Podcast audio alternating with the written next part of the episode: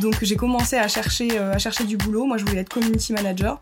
Je me suis rendue chez Pôle Emploi où on m'a dit, mais mademoiselle, faut aller à Paris. Je la regretterai jamais cette expérience parce que voilà, c'était la pire vraiment, mais la pire de ma vie. Si aujourd'hui j'avais pas eu ce taf, si j'étais pas restée dans cette entreprise pendant trois mois, je pense qu'aujourd'hui je serais pas entrepreneur. On reste une entreprise qui a besoin en fait de faire rentrer du chiffre d'affaires. Moi je suis pas forcément d'accord avec ce truc de non mais faut lâcher prise, tu verras, si tu lâches prise, les clients vont arriver. Je suis désolée, non,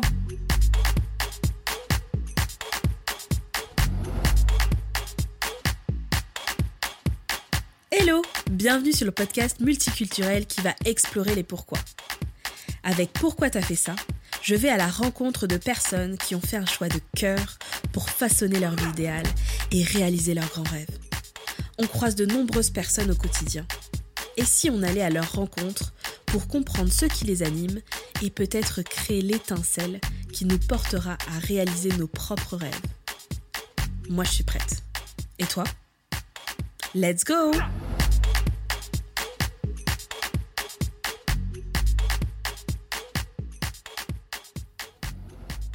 Hello Lucie.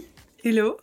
Bienvenue dans le podcast Pourquoi t'as fait ça euh, je te suis depuis euh, longtemps, un peu en sous-marin, parce qu'on pas, on ne s'est pas vraiment parlé, mais euh, je suis tes activités, surtout sur Instagram. Mhm.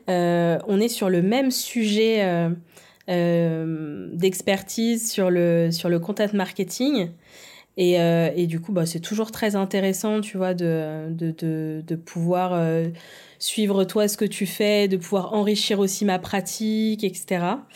Euh, et euh, j'avais remarqué que tu avais, euh, avais, aussi dans ton parcours pro bifurqué, testé des trucs, changé, etc. Et je trouvais ça intéressant de pouvoir voir un peu les coulisses de tout ça et, et en fait comment tu l'as vécu, pourquoi tu as fait ces choix-là, pourquoi tu t'es déjà lancé dans ce dans cette, euh, dans cette profession, etc. Quand Enfin, on veut tout savoir en fait sur pourquoi tu as fait ça, on est très curieux. Euh, mais d'abord, la première question euh, que je veux te poser, c'est de te présenter comme tu le souhaites. Yes. alors, je m'appelle Lucie.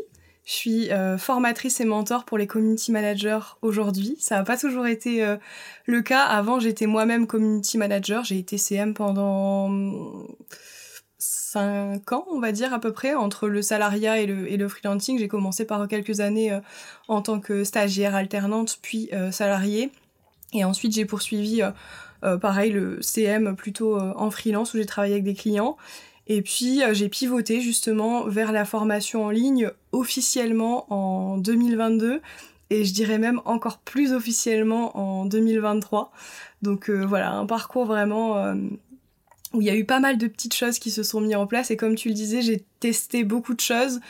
J'ai mis des choses en place, il y a des choses qui ont fonctionné, il y a des choses qui ont un peu moins euh, fonctionné, notamment le pivot qui a été quand même un gros tournant euh, dans, mon, dans mon activité. Peut-être qu'on sera amené d'ailleurs à, en reparler. sûrement, sûrement, très bien. Et euh, si on revient au tout début, enfin au tout début même avec, avant l'entrepreneuriat, Est-ce que tu, tu, peux nous dire voilà ce qui t'a intéressé, ce que tu as fait et comment justement tu es arrivé à choisir euh, le fait de devenir entrepreneur? Euh, Alors moi déjà je suis issue d'un bac littéraire et euh, depuis très longtemps, depuis le collège, j'avais envie d'être prof d'anglais parce que j'avais un bon niveau en anglais, parce que ça me plaisait, j'aimais bien la culture aussi. Donc vraiment j'étais partie dans un parcours où je voulais être prof, prof d'anglais. ça a été le cas jusqu'au lycée, jusqu'au moment où j'ai passé, passé mon bac. Mes profs m'encourageaient aussi à aller en fac, en fac d'anglais. Donc j'y suis allée. Et la première année où je me suis retrouvée en fac d'anglais, euh, je pense que j'ai vraiment vite déchanté. Ça a été euh, un monde que je m'imaginais pas parce que j'avais de très bonnes notes en anglais. Et à l'époque euh, les notes c'est quand même un, c'est significatif tu vois où tu te dis bah voilà je suis bonne ou je suis pas bonne dans telle ou telle matière. Donc je suis partie en fac de langue et j'ai vite déchanté parce que le niveau était pas du tout le même entre ce que tu fais au lycée et ce que tu fais en première année de fac donc j'avais une moyenne euh, catastrophique. Euh, c'était des matières euh, type grammaire anglaise, littérature anglaise, phonétique, etc.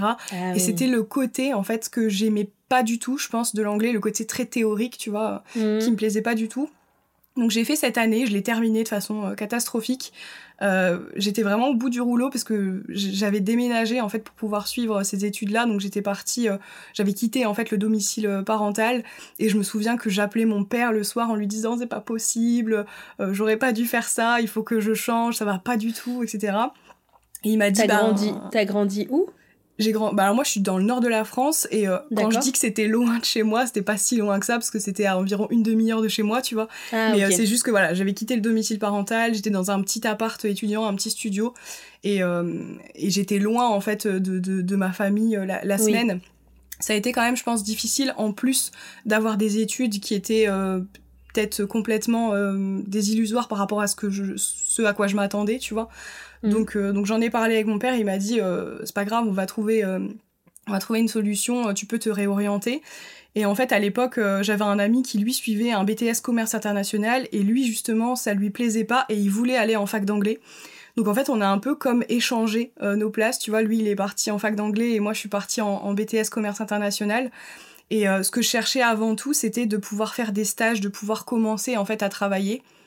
Donc j'ai fait mon BTSCI, il y avait deux stages à l'étranger, enfin il y avait un stage à l'étranger et un deuxième stage où on voulait euh, qui était inclus, donc je me suis dit bon bah let's go, euh, euh, je pars là-dedans. J'ai fait mon stage, le premier je l'ai fait à Londres, pendant, je suis restée un mois à Londres dans une équipe marketing, c'était une boîte d'événementiel, et c'est là en fait où j'ai découvert le marketing, la com, et tout cet mmh. univers-là, en fait, euh, tout, cet tout cet univers-là, ça m'a énormément, euh, énormément plu.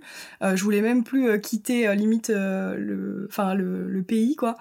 Et ça a été vraiment difficile quand, quand je suis rentrée, mais ça m'a permis justement d'avoir une idée beaucoup plus claire sur ce que je voulais faire. Et j'avais envie, en fait, de continuer dans le marketing et dans la com. C'était quelque chose qui m'avait beaucoup plu. Donc euh, ma deuxième année de BTS, euh, j'ai continué, on voyait euh, tout ce qui était par exemple marketing, management, négociation, etc. Donc ça concordait quand même pas mal avec ce que je voulais faire après.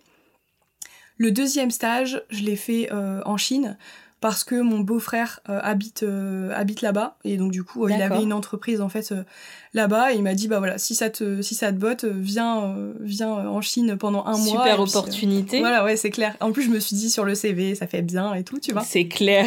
Donc euh, donc je suis partie en Chine pendant un mois. Euh, c'était une entreprise quand même très récente. Donc j'ai géré quelques trucs. Par exemple traduction tu vois de catalogue en anglais. Il y avait un petit peu de logistique il y avait un petit peu de com mais c'était c'était assez léger par rapport à ce que j'avais fait euh, à Londres. Mais euh, mhm. du coup voilà un stage un stage supplémentaire à l'étranger.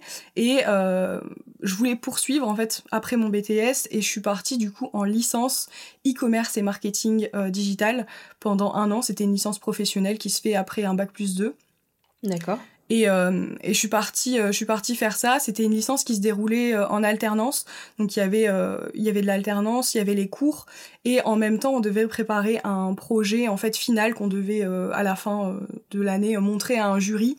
Et en fait le jury choisissait le meilleur projet parmi toute la, la, promo, tu vois. Donc on a dû mm. mettre en place un business plan, etc. Enfin vraiment penser comme si on lançait vraiment une entreprise, tu vois, le client idéal, le business plan, euh, euh, financièrement, tu vois, comment ça allait se passer, faire un prévisionnel, etc. Donc euh, ça s'est super bien passé mon année de licence, mais ça a été intense, vraiment, c'était mm. beaucoup de boulot. Je te dis entre les cours, l'alternance, plus la préparation du projet, ça a été, ça a été beaucoup. Mais en fait, j'ai l'impression que c'est à ce moment-là où j'ai vraiment découvert un peu euh, euh, ce, le monde finalement de l'entrepreneuriat, même si c'était un projet fictif, hein, c'est un projet qui, a, mm. qui a jamais été euh, déclaré, etc. Euh, il s'avère qu'on l'a gagné justement ce, ce, projet de fin d'année, donc on, notre, notre, projet a été choisi parmi 5 cinq, ou 6 projets, un truc comme ça. Donc c'était déjà hyper euh, hyper encourageant. Et puis mon alternance était super bien passée aussi, j'ai appris énormément grâce euh, à mon tuteur euh, à mon tuteur d'alternance. je travaillais à l'époque dans une dans une entreprise qui fabriquait des boîtes en carton. Enfin, c'est pas hyper sexy, mais euh, mais ça m'a quand même beaucoup euh, beaucoup appris. J'avais mis en place un, un blog d'entreprise, donc tu vois, je commençais un petit peu à toucher quand même à tout ce qui est contenu, euh, marketing de contenu et voilà comment on pouvait faire en sorte qu'une entreprise se développe sans forcément avoir de budget de budget publicitaire. Donc j'ai fait ça pendant pendant un an. Et puis à la suite de ça, euh, bah, je me suis retrouvée sur euh, le marché du travail, mais en tant que que j'avais pas de j'avais pas d'emploi, tu vois, j'étais je suis arrivée, j'ai sorti de mes études, j'étais euh, au chômage. Donc j'ai commencé à chercher à chercher du boulot. Moi je voulais être community manager. J'ai commencé à chercher du boulot. Je me suis rendue chez Pôle Emploi où on m'a dit euh, mais mademoiselle, faut aller à Paris pour euh, ce genre de métier, tu vois, ils m'ont ah pris un ben. peu de haut. Ouais. Donc vraiment très appréciable. Nos amis de Pôle Emploi. voilà, c'est ça. Donc tout de suite on m'a dit mais mademoiselle, enfin c'est sur Paris ces métiers-là, tu sais comme si comme si c'était impossible d'être bah CM ailleurs que, que, que dans la capitale. Donc j'ai mis mm. un petit peu de temps à trouver euh, mon, premier, euh, mon premier boulot. Ça a mis 4-5 mois, je crois. Et, euh, et un jour, voilà, j'ai postulé, on m'a envoyé un message en disant bah, on aimerait vous rencontrer, etc. J'ai travaillé dans une entreprise, c'était un centre esthétique. donc j'ai dans le secteur de dans le secteur de la beauté comme mon stage à Londres donc moi ça m'allait ça m'allait très bien et on était parti sur un, un CDD en fait de trois mois mmh et j'ai vite déchanté parce que c'est une expérience qui s'est très très mal euh, très très mal passée euh, côté conditions de travail et euh, comment dire euh, relation avec euh, avec les patrons. Enfin management ouais voilà c'est ça vraiment un, un, mauvais management et les conditions de travail. Je vais pas rentrer dans les détails mais c'était vraiment catastrophique. Donc du coup moi au bout des trois mois je voulais pas forcément je voulais pas forcément rester. Enfin c'était sûr que j'allais partir. Et le patron lui euh, il pensait que j'allais rester, il pensait qu'il allait me signer un CDI, etc. Donc euh, moi je suis, je partie et en fait pendant euh, ces trois mois avec dans cette entreprise là, il y avait d'autres personnes qui étaient au sein de l'entreprise, un comptable et une secrétaire administrative. Et de temps en temps, on en discutait des conditions de travail, etc. Et ils m'ont dit, mais pourquoi tu te mets pas en freelance? Parce que eux étaient en freelance, le comptable et la secrétaire. On a commencé, euh, on a commencé à discuter de ça et moi en fait je connaissais pas du tout euh, l'entrepreneuriat. J'ai personne dans ma famille qui est entrepreneur. Ça me paraissait aussi euh, tout de suite je me suis dit ouais mais il faut créer une entreprise. Tu vois je voyais ça tout de suite à taille. Mais oui. ça paraît énorme en fait. Enfin, quand quand t'as pas autour de toi des personnes qui le font que bah, parce qu'au final enfin moi je, suis comme toi dans ma famille il y a, y a, pas d'entrepreneur et du coup quand, quand t'as pas côtoyé ça, c'est comme si ça n'existait pas en fait. C'est ça. C'est Même s'il y a des entreprises autour de toi, tu as du mal à faire le lien entre toi, tu peux créer une entreprise, donc je comprends tout à fait le sentiment. C'est ça. Je voyais pas, tu vois, la relation entre moi, la petite Lucie qui sortait de ses études, et euh, la création, la création d'entreprise, alors que pourtant on a euh, un super statut en France qui est le, statut de micro, euh, micro entreprise, qui permet de faire quand même pas mal de choses, qui est simplifié aussi. Donc euh, ça a commencé à mûrir un petit peu dans ma tête. Ils, m'ont vraiment vendu tous les avantages. Hein. Euh, tu peux choisir mhm. tes clients, tu peux travailler sur tous les projets qui te font plaisir. Tu n'auras personne derrière pour euh, te demander de rendre des comptes, etc. La liberté géographique, la liberté temporelle. Enfin, vraiment, ils m'ont vendu assez bien, assez bien le truc. Donc ça a commencé un petit peu à mûrir dans ma tête. J'ai quitté cet emploi en mars 2020. Non, en mars 2019. En mars 2019. Et j'ai créé mon entreprise le 1er juin 2019. Euh, euh, entre-temps, entre mars et euh, le moment où j'ai créé mon entreprise, j'ai eu d'autres contacts en fait pour du travail alors que je cherchais pas particulièrement et je me suis retrouvée en fait à travailler dans la vente et je me suis dit voilà c'est intéressant ça me permet de garder un salaire à côté pour pouvoir développer mon entreprise parce que bah, l'intérêt c'était aussi de continuer à pouvoir être indépendante financièrement tu vois. Donc j'ai fait les deux, j'ai cumulé entrepreneuriat et salariat pendant neuf mois. Et euh, pendant cette période salariale, au bout d'un moment, c'était trop, tu vois, ça me prenait trop de temps, les deux, j'avais du mal à gérer. Parce que c'était à plein temps euh, le salariat? Ouais, je faisais 37 heures semaine et après, bah voilà, le reste du temps, c'était, euh, je bossais sur, sur mon entreprise. Donc soirée, euh, week-end. Soirée, week-end, voilà, c'était vraiment des, des, des, semaines assez, assez chargées. Quand j'y repense, je me dis, mais comment comment t'as tenu même ce rythme-là? Et euh, au bout d'un certain temps, au bout de, je pense, 5-6 mois, j'ai demandé en fait à mon entreprise si c'était possible de me passer à mi-temps pour justement que je puisse développer euh, mon entreprise euh, à côté. Donc ça a été ça a été possible, je suis passée en 28 heures semaine. Et c'est à ce moment-là où j'ai pu vraiment commencer à avoir des missions freelance parce qu'en travaillant 37 heures semaine, c'était quasiment impossible d'avoir d'avoir des contacts avec des clients ou de travailler de façon régulière en tout cas sur de la création de contenu. Donc euh, ça a été possible grâce à, cette baisse d'horaire. Donc c'est là que j'ai commencé à avoir mes premiers euh, clients. Et quand mon contrat salarié euh, s'est terminé, je me suis dit, là ma cocotte, euh, va falloir mettre les bouchées doubles parce que là t'as plus de boulot et c'est même pas une option de retourner euh, dans le salariat tu vois parce que même si ça s'était bien passé cette fois-ci euh, j'avais pas envie en fait de continuer à être comment dire sous d'être dirigée en fait par un management qui me convient pas particulièrement surtout que là j'étais dans le commerce donc c'était pas vraiment mon activité de base quoi donc je me mm. suis dit voilà mais du coup par rapport à ton rapport au salariat euh, tu as, été marqué par euh, une première expérience qui était très compliquée. Mm.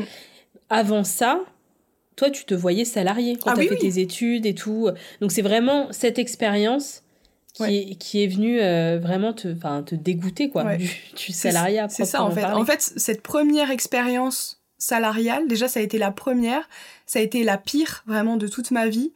Mais ça m'a permis de rencontrer des personnes qui m'ont introduit à la possibilité d'un jour devenir entrepreneur, tu vois. Donc, mm. je, la regretterai jamais, cette expérience. Bah Parce que, voilà, c'était la pire, vraiment, mais la pire de ma vie. Mais c'est une expérience qui s'est mise sur mon chemin, certainement pour une raison, tu vois. Si aujourd'hui, j'avais pas eu ce taf, si j'étais pas restée dans cette entreprise pendant trois mois, je pense qu'aujourd'hui je serais pas entrepreneur. J'aurais peut-être continué euh, à faire un boulot euh, qui me plaît pas, à aller dans des entreprises et à changer constamment euh, de taf parce que ça me plaît pas, tu vois. Mmh, carrément, carrément. Donc du coup, deuxième, deuxième expérience plutôt bien, mais enfin, en fait, c'est comme s'ils avaient allumé une étincelle en toi. C'est-à-dire que là, tu avais la possibilité, ah ouais, c'est possible d'être entrepreneur, d'être à son compte, d'être son propre patron, etc. Et en fait, même si derrière, tu as, eu une expérience qui s'est bien passée, mais en plus, t'es pas trop dans ton domaine, donc euh, mm. voilà, euh, ton objectif, il était déjà... Il était déjà écrit. Ouais, je pense que à partir du moment où on m'a introduit cette possibilité de devenir entrepreneur, je pense que c'est resté et que je voulais plus faire autre chose, tu vois. Genre, mm. c'était, c'était ancré et c'était, voilà, moi, je veux faire ça. Et ce qui me plaisait, c'était surtout le contexte le fait d'avoir euh, d'être libre euh, géographiquement, temporellement, financièrement, de pas avoir quelqu'un euh, derrière qui t'impose des choses, tu vois. Parce que ça, c'est quelque chose que je regrettais aussi beaucoup dans le, dans le salariat. Je, je l'assume, j'aime pas l'autorité, tu vois. Je hmm. j'aime pas qu'on m'impose des choses. j'aime pas qu'on vienne juger en fait mon travail. J'aime pas qu'on m'impose de travailler sur certains projets sur lesquels j'ai pas envie. Et le fait d'envisager l'entrepreneuriat, c'était dire adieu à tout ça et garder que ce que j'aimais faire, tu vois. Donc, ça a été euh, finalement la meilleure option et je savais que le salariat c'était euh, euh, temporaire, mais finalement pas tant que ça parce qu'il y a eu une troisième expérience salariale. ah, dis-nous tout, dis-nous tout. Donc du coup, on arrive en janvier 2020. je quitte mon emploi salarié et je me dis voilà Lucie tu te remontes les manches, tu commences à, à, bosser à fond sur ton entreprise et tu fais en sorte que ça fonctionne pour toi. Donc je fais euh, tout ce qu'il faut, tu vois, j'essaye de, de, remettre à plat ma stratégie, mon client idéal, euh, je relance les réseaux sociaux, c'est d'ailleurs à ce moment-là que j'ai créé mon compte Instagram.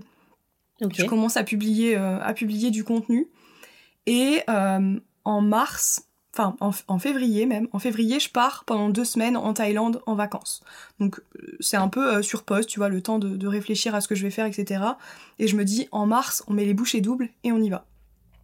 En février, je m'en souviendrai toute ma vie, euh, j'étais à l'aéroport euh, pour le retour. Donc, on, je sais pas, on était à l'aéroport, on attendait.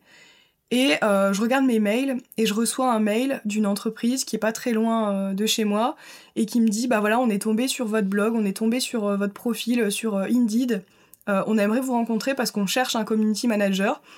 Et c'était une entreprise à genre 20 minutes de chez moi, ça avait l'air hyper cool, l'équipe avait l'air géniale et tout je me dis, bon, bah écoute, peut-être c'est une, opportunité, euh, vas-y, j'y vais. Et là, j'avais un peu oublié, tu vois, ce truc de bon bah je veux être absolument euh, entrepreneur. Je m'étais dit ouais, mais bon, tu sais quand même la sécurité, blablabla. Ouais, ouais. Donc j'accepte l'entretien euh, avec cette entreprise. Ça se passe hyper bien. les locaux géniaux, l'équipe géniale, les patrons hyper cool. Enfin vraiment une, une, entreprise moderne, tu vois. Surtout quand t'es dans la com, je pense que c'est important aussi d'avoir cette, modernité et cette flexibilité euh, dans, dans, ton, dans ton taf, quoi. Donc je fais l'entretien, tout se passe hyper bien et euh, il me propose un taf, euh, c'est bien payé, c'est pas très loin de chez moi, l'équipe a l'air top. Je me dis tout est réuni, ça a l'air ça a l'air génial. Mm. J'accepte. Je commence le 1er mars 2020.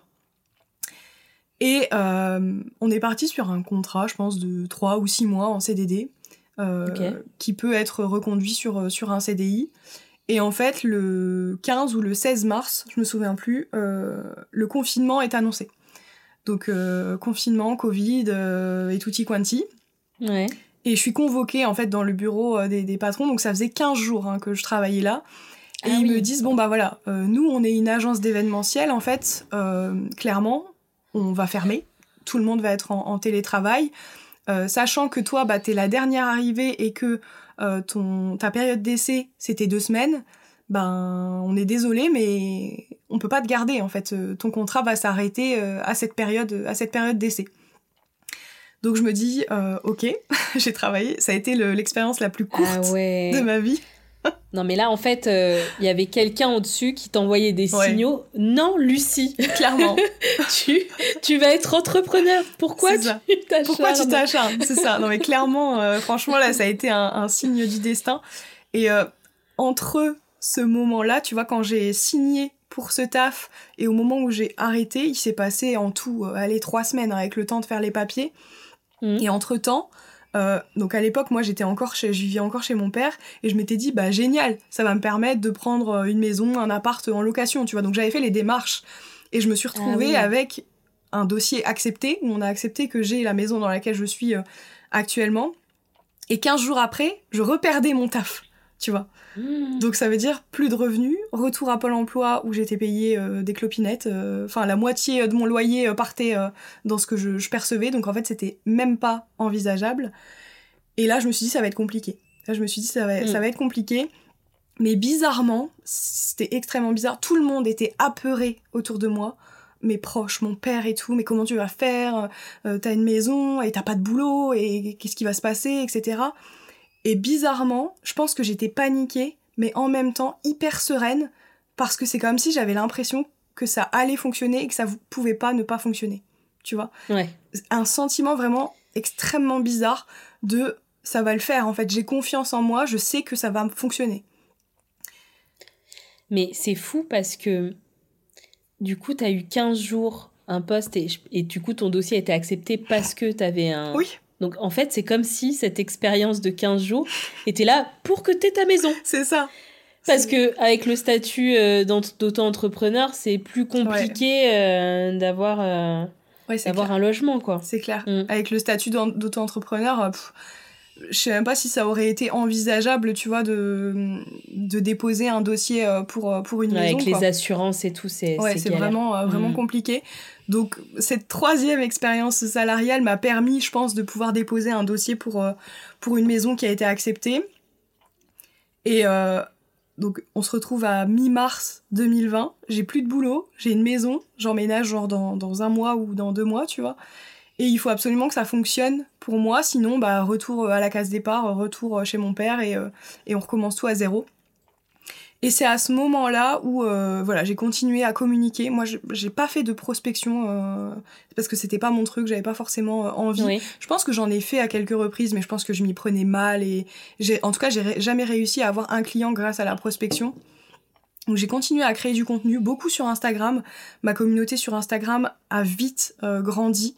Mm. Tous les mois, je prenais entre 500 et 600 abonnés, tu vois. Donc ça a été vraiment vite. Et, et pourtant, je je parlais même pas forcément euh, de mes offres. Enfin, en tout cas, j'avais pas l'impression, tu vois, je créais beaucoup de contenu.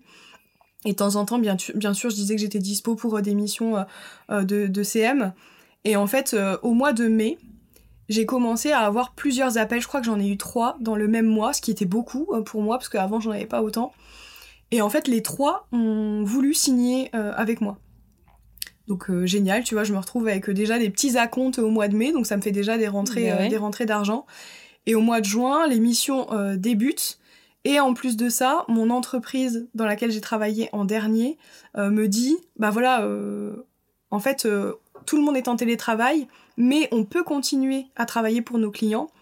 Et en fait, on a besoin de quelqu'un qui puisse se déplacer pour aller prendre des photos, pour aller continuer en fait à créer du contenu pendant que bah voilà, on, on peut pas trop le faire autrement, tu vois. Donc ils me disent, mm. on est ok pour partir sur un contrat freelance avec toi. Et ça a été mes vrais premiers clients finalement. Et on Mmh. était sur un cachet quand même assez, euh, assez gros parce que bah, eux, de leur côté, avaient plusieurs euh, clients. Et moi, j'étais un peu leur sous-traitant, tu vois, et je passais. J'étais CM en fait euh, pour eux à travers euh, leurs clients. Donc j'ai commencé, euh, j'ai commencé comme ça. Je pense qu'au début, j'ai vite été à 4-5 clients. J'ai pas connu, tu vois, par exemple, le symbolique euh, 1000 euros de chiffre d'affaires. Moi, je suis passée de 0 à 2000 direct. Et déjà, ça, ça, a Ouais, été, ça a été un grand chamboulement. Je me suis dit, waouh, d'un coup, genre de 0 à 2000, tu vois. Ça voulait dire que je pouvais commencer à me verser un salaire aussi, parce que quand tu es en micro-entreprise, tu as des avantages qui te permettent euh, de pas avoir des charges trop lourdes, etc. Oui. Donc euh, ça, a, com- ça a commencé comme ça, 5 clients euh, quasiment d'un coup. Et euh, je suis allée jusque mon max, c'était 8. Je, on est arrivé au mois d'août, tu vois, à peu près, je suis arrivée à 8 clients. Et là, j'ai je tournais aux alentours de 4000 euros de chiffre d'affaires. Et je me suis dit, comment t'en es arrivé là? En moins de 6 mois, t'as réussi à remplir tout ton agenda, tu vois. J'avais Ouais. l'impression que c'était un coup du destin et j'ai eu l'impression, le fameux truc de l'entrepreneur où tu te dis, ouais, mais j'ai eu de la chance. Alors Oui. qu'en fait, non, tu vois. En fait, non, oui. T'as as, fait, t'as fait ce qu'il fallait et puis t'avais déjà commencé euh, cette création de contenu aussi qui Ouais. venait euh, crédibiliser, en fait, même si t'avais pas eu de clients, ça venait crédibiliser euh, ton expertise. Mm. Donc, ouais. Ouais. carrément. Et comment t'as su qu'à 8, tu devais t'arrêter? Moi, je, je te pose cette question parce que ça vient d'une expérience personnelle où quand je me suis lancée, moi je me suis lancée euh, en 2018, euh, il y a eu un moment euh, en 2019 où en fait euh, j'étais j'étais dépassée, en fait j'ai accepté trop de clients. Et, euh, et du coup, ben, la qualité a baissé pour certains clients. Enfin, je me, je me suis, je me suis vue tu vois, complètement, Débordée, ouais. tu vois, débordée. Et je trouvais ça difficile d'évaluer vraiment, euh, tu vois, quelle était la limite, à moins de, justement, de toucher le mur et, Mm. tu vois, de, de, de la franchir. Ouais. Comment t'as fait, toi? Ben, je pense que je m'en suis rendu compte à un moment où, comme toi, je me suis sentie débordée, tu vois. Je me suis sentie où, euh, du matin au soir, je faisais que ça, de la création de contenu. J'avais plus le temps pour euh, m'occuper limite de mon propre business, tu vois, des trucs euh, Oui. comme ma propre communication, comme faire des appels découvertes, euh, m'occuper de, des trucs administratifs ou compta. J'étais arrivée à un moment où euh, je me suis dit là ça commence vraiment à être chaud parce que tout le temps que j'ai de disponible il est alloué aux clients et ça me laisse pas la possibilité de faire autre chose sachant que quand même à la base si j'étais devenue freelance c'est aussi pour cette liberté euh, je te dis temporelle financière. À l'époque moi je l'avais parce que je considérais que je gagnais très bien euh, très bien ma vie. Par contre j'avais plus de temps. Donc on, on est rentré en fait dans ce truc de la corrélation où je vends mon temps et donc Mm. je gagne bien. Mais par contre j'ai plus euh, ma liberté en fait au quotidien tu vois. Donc je suis arrivée à une Ouais. à- Parce qu'on est d'accord que le CM, c'est ultra chronophage Ouais, comme euh, prestation. ouais c'est vraiment euh, enfin je pense que surtout sur Insta euh, les missions que j'avais sur Insta ça me prenait énormément Mm. énormément de temps et c'est vrai que c'est difficile pourtant ça c'est c'est quelque chose que j'adorais mais en fait ça, ça prend ça prend Ouais. beaucoup de temps donc je fais pour moi mais je fais plus pour les autres quoi parce que euh, c'est ça. c'est c'est c'est ultra chronophage ouais. Ouais, c'est donc euh, difficile de enfin après je pense que tu as sûrement dû mettre en place des process. Au fur et à mesure sûrement tu as dû optimiser la manière dont tu dont tu gérais euh, ta création de contenu pour euh, bah, faire passer ces huit clients et, et ne pas être euh, non plus euh, Ouais. faire des horaires de, de malade quoi Mm. Bah, au bout d'un moment, je pense que t'es obligé en fait d'essayer de, de trouver de trouver des astuces. Après, je pense aussi que ça va beaucoup. La, la maîtrise, elle vient avec le temps, tu vois. Mhm. Le temps que je prenais pour créer du contenu quand j'ai débuté en 2000, euh, 2020, on va dire, c'est pas du tout le même temps que je prends aujourd'hui. Et je m'en suis rendu compte ça très très récemment, pas plus tard que euh, la semaine, euh, cette semaine ou la semaine dernière, parce que j'ai donné un atelier euh, sur comment créer du contenu de façon plus rapide et plus simple. Et en fait, à la fin de cet atelier, je montrais avec les participants qui étaient en live avec moi comment je remplissais mon calendrier édito et comment je créais en fait assez rapidement des contenus. Et en fait, je me suis rendu compte que le calendrier édito, j'ai mis genre 15 minutes pour le créer pour un mois complet. Et la création de contenu, j'ai fait un contenu en genre 10 minutes. Et les filles dans, les, dans, le, dans le chat m'ont dit mais enfin c'est c'est euh, pas les sites et machine. Elles m'ont dit elles étaient là en mode mais c'est pas possible enfin comment t'arrives à aller aussi vite? Et je pense que vraiment j'ai tellement créé de contenu. Quand j'étais à 8 clients je crois que je créais plus de 70 contenus par mois moi je trouve ça ah énorme tu vois c'est énorme trouve ça énorme, et à l'époque je pense que je m'en rendais pas compte mais c'est ce qui m'a permis aussi de, de répéter répéter répéter et d'avoir cette maîtrise tu vois sur euh, la création de contenu de trouver des astuces aussi sur euh, comment faire en sorte que ce soit plus simple que ce soit plus rapide sans mm. perdre en qualité à côté tu vois mm. donc euh, après j'ai fait des erreurs hein, comme tout le monde hein. les fautes qui, qui, qui se glissent dans des contenus ou des trucs comme ça je pense qu'on l'a on l'a toutes fait mais, euh, mais au fur et à mesure, en tout cas, j'ai réussi à améliorer peut-être euh, ma productivité, en tout cas quand je créais du mm. contenu. Mais ça n'empêche que 8 clients, c'était toujours trop. Parce que, euh, je te dis, je faisais des déplacements. En fait, je me déplaçais ah sur, sur site. En fait, je me déplaçais sur site pour prendre les photos. Et ensuite, je revenais à la maison et je mettais en place les contenus, etc. Donc, ça me prenait beaucoup, beaucoup de temps. Et au fur et à mesure, en fait, j'ai écrémé et mon, mon, mon nombre de clients idéal, pour moi, c'était 5-6 maximum. Tu vois, j'étais bien avec 5-6 clients. Mais quand j'y repense aujourd'hui, je me dis surtout que ça dépend en fait de la mission que tu as avec un client. Parce que tu peux avoir 10 clients et avoir euh, des petites missions qui vont pas te prendre beaucoup de temps. Et tu peux avoir 3 clients avec des grosses, des grosses missions, tu vois. Ça m'est arrivé par exemple d'avoir une cliente pour qui je gérais euh, deux comptes Instagram et euh, le cachet était élevé ça me faisait euh, aller la moitié euh, de mon chiffre d'affaires à peu près, tu vois. Donc c'était intéressant euh, à ce moment-là. Et en plus de ça, le fait de travailler avec un client sur différentes productions de contenu, c'était plus facile pour moi parce que je connaissais très bien l'entreprise, je connaissais très bien la cliente et ça allait hyper hyper vite, tu vois, c'était les posts étaient hyper rapidement validés, il n'y avait pas beaucoup de retours en arrière en fait sur sur les contenus qui étaient créés quoi c'est intéressant, mais en même temps euh, risqué d'avoir. Euh, oui, bien sûr, parce que ouais, sinon tu mets tous tes œufs dans le même panier et tu te dis voilà si j'ai euh, si j'ai une seule cliente et que du jour au lendemain elle décide de elle décide de partir, bah ça va faire mal, ça va faire mal et c'est ce qui m'est arrivé. mmh. Ouais ouais, ça m'est ça m'est arrivé aussi ben c'était euh, janvier là. Euh, alors ça, ça représentait pas totalement 50%, mais une grosse partie. Euh, donc j'étais un peu en stress fin 2022. Et puis au final, je pense que l'entrepreneuriat nous apprend vraiment la résilience mm. et on arrive à trouver des solutions. Et enfin, ça m'a inquiété un petit peu, mais après, c'est vite, ça a vite repris dessus. Il y a d'autres clients qui sont arrivés et ouais non. Finalement, c'est faut faire attention. Mais c'est vrai qu'on a tellement de ressources et on, on, peut quand même assez, assez vite euh, rebondir. Mais oui, c'est vrai que c'est intéressant. Euh, enfin, j'étais confortable en tout cas d'avoir euh, ce gros client, donc euh, je comprends ce que, ce que tu dis. Et, du coup, tu étais spécialisé sur un réseau ou tu, tu étais CM sur plusieurs euh, réseaux? Alors, au début, au tout début, quand j'ai commencé, moi, je voulais me spécialiser dans la, dans la beauté parce que voilà, j'avais eu des expériences dans ce domaine-là. C'était un domaine que moi, j'aimais aussi de façon perso, donc j'avais envie de continuer à évoluer dans ce domaine-là.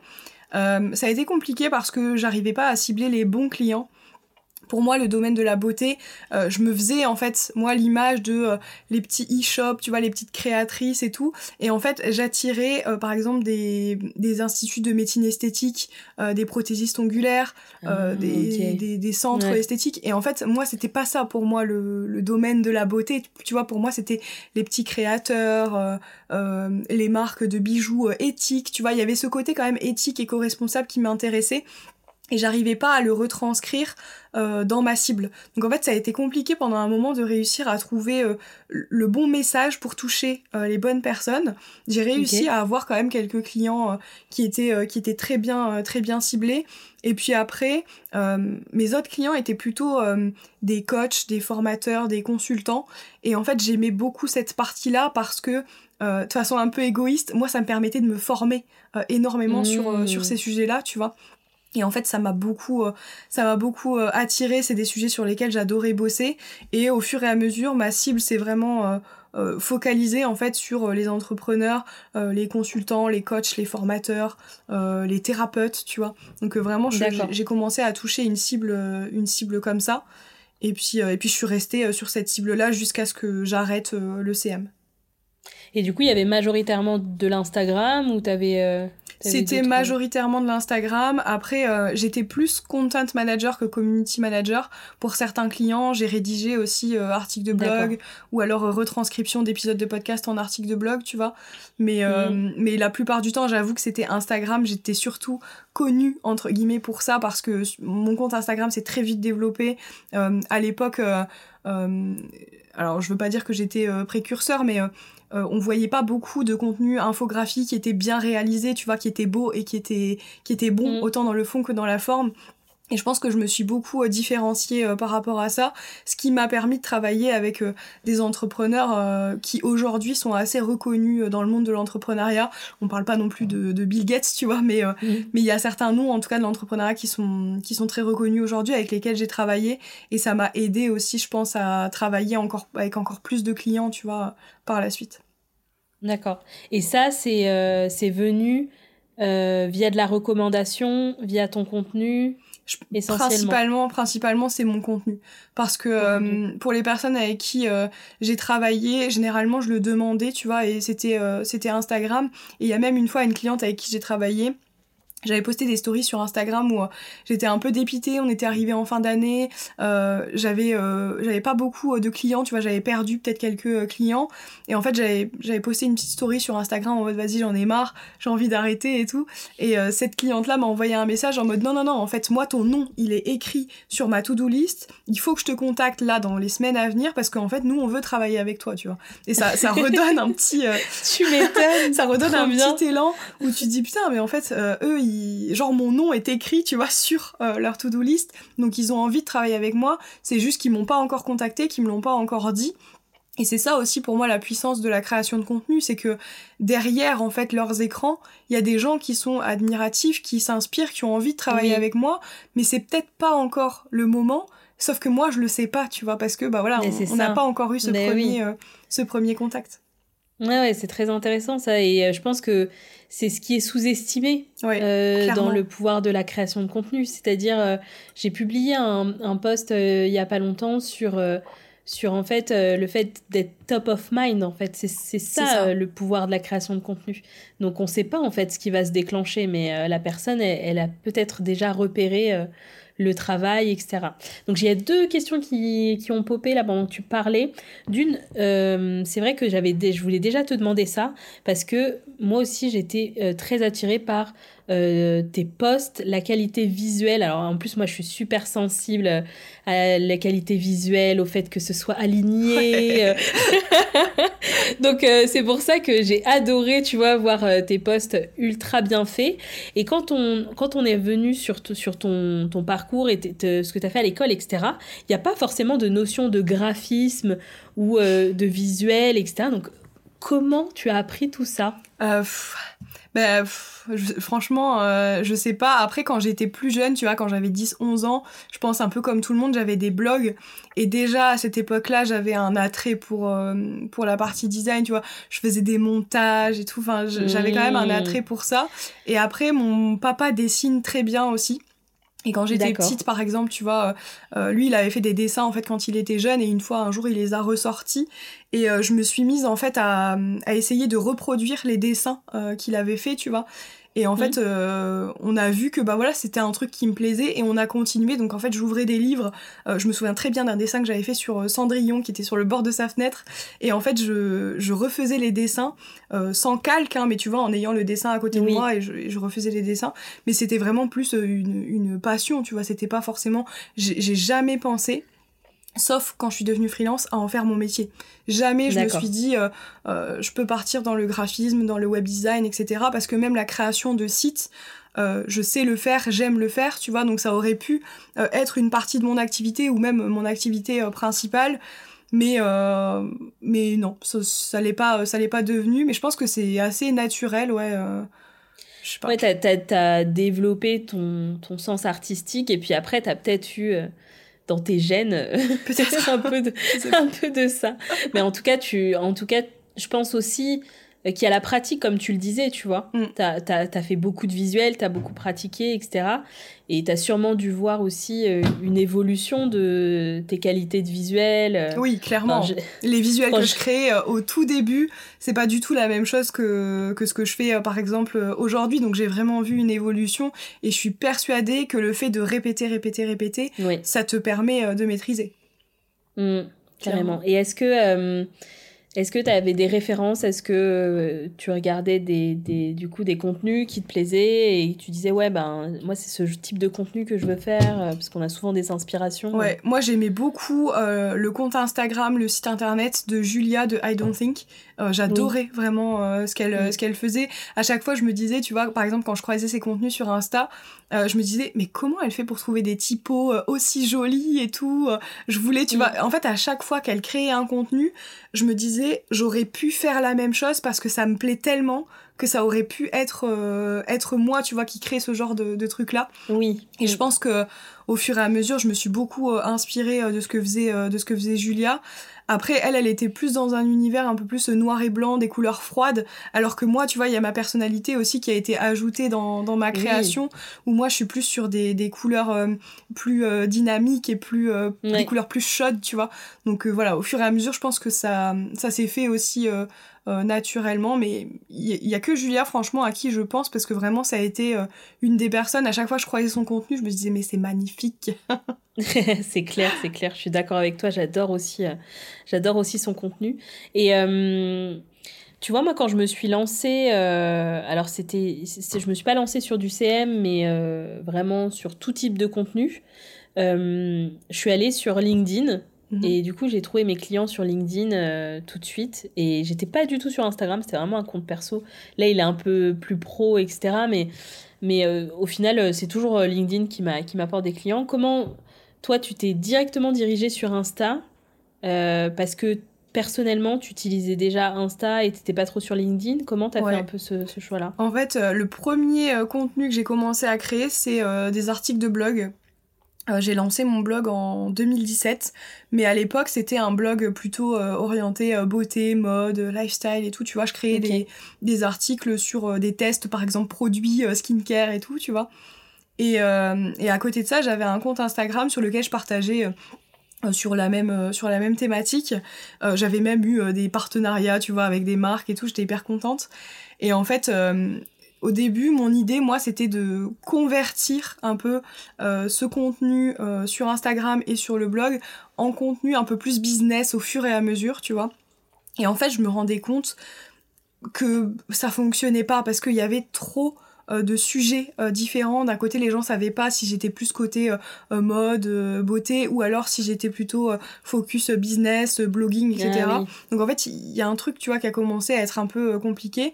Et euh, je m'en souviens très très bien, le 2 janvier euh, 2020, je me suis dit, maintenant ça suffit. Euh, on fait euh, un, un réseau social, un objectif. C'est ça. On fait un réseau social, un objectif. Du coup, euh, j'ai lancé mon compte Instagram plus professionnel, euh, même si euh, voilà, j'avais pas forcément envie de partir dans un truc très rigide, mais, mais j'ai commencé à créer du contenu focus, entrepreneuriat, réseaux sociaux, blogging, etc. Et mon compte plus perso, mode, beauté, etc. J'ai commencé, j'ai continué à l'alimenter pardon pendant un temps, mais ça s'est vite arrêté parce que j'avais plus le temps en fait et j'avais envie Oui, de me bah concentrer oui. sur le développement de mon entreprise. Donc euh, ça s'est fait, euh, ça s'est fait comme ça. Mais le tout premier euh, canal de communication que j'ai utilisé, c'était le blog que j'ai converti du coup par la suite en blog, en, site internet pour mon activité professionnelle quoi. D'accord, ok, ok, ok, très bien. Donc là, on a parlé de donc la première partie de ton aventure entrepreneuriale qui est concentrée sur le CM. Et euh, du coup, qu'est-ce que tu as fait à un moment de comment tu as décidé de changer, euh, de pivoter un peu ton activité? Quel était le déclencheur? Est-ce que tu peux nous expliquer? Hum, alors déjà quand je suis devenue euh, CM, tu vois, quand j'ai commencé en 2020 où j'ai commencé à avoir des clients, on me posait très souvent des questions. Comment on fait pour booster son engagement sur Instagram? Comment on fait ci? Comment on fait là? Et en fait, euh, c'était des personnes qui n'avaient pas les moyens en fait de prendre un community manager, mais qui voulaient quand même euh, se former en fait euh, sur les bonnes pratiques, etc. Donc le premier truc que j'ai fait, c'est que j'ai sorti un e-book sur, euh, je crois que ça s'appelait 5 euh, euh, choses pour booster ton engagement sur Instagram, enfin un truc comme ça. Donc un petit e-book que j'ai vendu 49 euros, je crois. J'en ai vendu 11. à l'époque, c'était wow, tu vois, je m'étais dit, bah wow, incroyable, 49 euros, j'en ai vendu 11, c'est ouf, tu vois. Et donc j'ai commencé à, à créer ça, mais sans me dire, je suis en train de créer un nouveau business, tu vois. Parce qu'à l'époque, voilà, mmh. vente de produits digitaux, etc., c'était, euh, ça commençait à se développer. Mais moi, j'étais pas du tout dans, dans l'optique, en fait, de, de, de, partir vers euh, autre chose. C'était vraiment, bah voilà, on me pose la question, je réponds à la question, je fais en sorte que ce soit pratique pour les gens s'ils n'ont pas les moyens euh, d'engager un CM.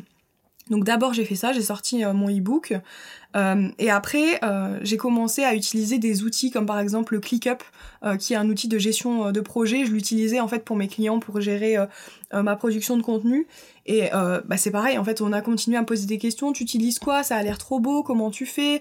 Ouais mais là je suis, je suis sur ClickUp, j'arrive pas à faire ci, j'arrive pas à faire ça. Je me suis dit bon les gars on va recommencer, on va recréer un truc pour que vous puissiez prendre en main l'outil tu vois. Mais c'était vraiment dans cette optique, c'était pas en mode euh, euh, comment dire, c'était pas en mode je, veux développer un nouveau business, je veux euh, faire plus de chiffre d'affaires. C'était vraiment, bah, on me pose une question, on me pose la question très souvent, au lieu de continuer à me répéter, euh, je vais créer une formation, vous avez qu'à l'acheter et euh, vous débrouiller, tu vois, avec, euh, avec le contenu. Ouais, ouais, Donc ça a commencé. T'es parti, es parti vraiment du, du, besoin et de la demande, en fait. Exactement, je, suis mm. partie, je suis partie sur ça. Donc j'ai lancé une formation sur ClickUp qui a bien fonctionné, qui se vend encore aujourd'hui, même si, même si j'en parle plus. Donc ça a commencé, ça a commencé comme ça. Et puis je pense qu'au fur et à mesure, j'ai commencé, je sais même plus comment c'est arrivé exactement, mais j'avais envie de euh, créer une formation sur la création de contenu, sur la stratégie de contenu, comment ça fonctionne, pourquoi c'est intéressant, comment on peut mettre en place une stratégie de contenu euh, si on n'a pas forcément euh, envie de déléguer à un CM, si on a envie de continuer à le faire soi-même, et rien que pour comprendre le mécanisme, tu vois. Je, je sais même pas l'expliquer, mais c'était important pour moi que les gens comprennent comment ça fonctionne et que les gens comprennent qu'il y avait autre chose que la prospection pour euh, trouver des clients en fait euh, sur internet. Et je me basais de ma propre expérience aussi, parce que moi j'avais trouvé euh, des clients en moins de six mois, tu vois. Donc je me suis dit, bah voilà, je vais créer une formation pour les gens qui ont envie de faire la même chose. Donc t'avais, t'avais pas, t'avais pas forcément l'idée, enfin le, la question de se dire, il faut que je diversifie mes, mes revenus. Euh, en fait c'était euh, c'était quelque chose que tu voulais transmettre en fait. Ouais c'est ça. Moi je voulais vraiment je voulais vraiment transmettre. Et je pense qu'au fur et à mesure c'est à ce moment là je pense que les formations en ligne ont commencé à, à prendre euh, un petit peu un petit peu d'ampleur. Et je commençais à envisager la possibilité que ce serait intéressant d'avoir un revenu passif. Passif. Mmh. vous voyez pas mais entre gros gros guillemets. Passif hein. Euh, pour que moi je puisse prendre peut-être moins de clients en CM et retrouver un peu plus de liberté et continuer à générer des revenus grâce à une formation euh, qui est déjà créée, qui demande pas à ce que j'intervienne à nouveau et qui puisse me rapporter. En fait, je voulais remplacer, tu vois, le chiffre d'affaires que me ramenaient un ou deux clients par euh, la vente de cette formation en ligne. À la base, on était parti sur, sur un truc comme ça. Dans cette formation, j'ai mis mes tripes. J'ai mis tout ce que j'avais appris sur le marketing, sur la com, comment on fait. J'ai essayé d'être la plus euh, pédagogue euh, possible. Et euh, j'avais dans l'idée de faire deux versions pour cette formation. Une version que j'avais appelée autonome, donc la version classique avec les modules, etc et une version que j'avais appelée avancée qui était spécifiquement pour euh, les professionnels de la création de contenu, donc euh, les community managers, les contact managers, les rédacteurs web, etc. Et j'avais ajouté dans cette version avancée euh, une partie, il me semble, création d'entreprise, tu vois, pour qu'ils puissent avoir toutes les cartes en main pour, pour créer leur business en plus d'apprendre des compétences métiers. Hmm. Et en fait, à la base, comme moi, mon objectif, c'était de vendre ça à des entrepreneurs qui avaient envie de mettre en place eux-mêmes leur stratégie de contenu. Je me suis dit, bah, ça va se vendre au maximum euh, la version autonome, et puis il y a peut-être euh, quelques euh, créateurs de contenu qui vont acheter la version avancée. Avancée, ouais. Et en fait, pas du tout.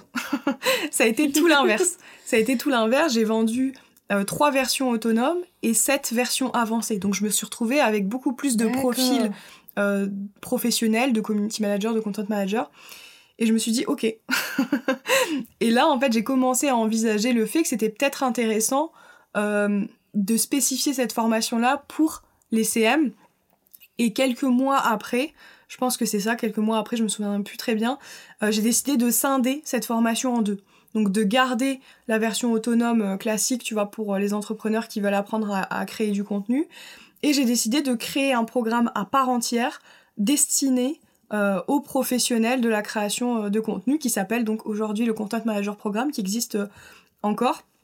Et en fait, je voulais vendre ces deux programmes avec donc deux cibles différentes. Et c'est là où ça commence un petit peu à être compliqué parce que quand tu as deux cibles, c'est toujours un peu euh, un peu difficile de quand tu as un compte Insta et que tu t'adresses à deux types de personnes, c'est difficile dans la dans la communication euh, on voit que voilà, ça patauge ça patauge un peu. Mm. Euh, donc la cette formation que j'ai créée qui s'appelait à l'époque s'appelait créer et impacter, j'avais mis toutes mes tripes dedans et en fait, elle a eu par la suite énormément de mal à se vendre. La première premier lancement, il y a eu trois ventes, tu vois, donc j'étais déjà contente. Et après, ça a été la galère. Ça a été la galère, c'est-à-dire j'avais l'impression de la traîner euh, comme un boulet et de jamais réussir à atteindre en fait les objectifs. D'ailleurs, je les ai jamais atteints avec cette formation-là. J'arrivais mmh. jamais. Et en fait, ça me déchirait de devoir m'en séparer et de devoir me dire euh, il faut que tu arrêtes en fait de t'acharner à vouloir vendre cette formation-là ça fonctionne pas, peut-être qu'il y a une raison. J'ai continué hmm. à essayer de la vendre pendant, pendant un moment. Hein. J'ai continué pendant un an, je crois. J'ai ouais, essayé pendant un an euh, de la vendre. Ça a été compliqué. Il y a quelques, bien sûr, il y avait des promos, il y avait des nouveaux clients qui arrivaient, mais euh, ça a été très compliqué. Et en 2022, donc elle avait un an la formation, je me suis dit stop, euh, on arrête de s'acharner et on va la laisser laisser partir cette formation et encore une fois tu vois je considère pas que j'ai perdu quelque chose parce que cette formation là elle m'a permis de créer ce qui est aujourd'hui le content manager programme donc de trouver peut-être justement ah ma cible tu vois la bah cible la cible idéale et de revoir vraiment mon, mon positionnement c'est comme si tu avais fait un, test en, grandeur nature, en fait. C'est ça. Euh, et que tu as pu euh, voir tout de suite euh, ce qui prenait. Ouais. Mais sauf que moi, tu vois, à la base, ma perception... Au final, t'as pas prévendu Si, j'avais prévendu, si j'avais prévendu cette formation-là, ouais. Ouais, ouais, j'avais prévendu, ouais, si. Mais, mais tu vois, moi, ma... ce qui a été difficile pour moi, c'est de réussir à me dire, ça marche pas, faut arrêter.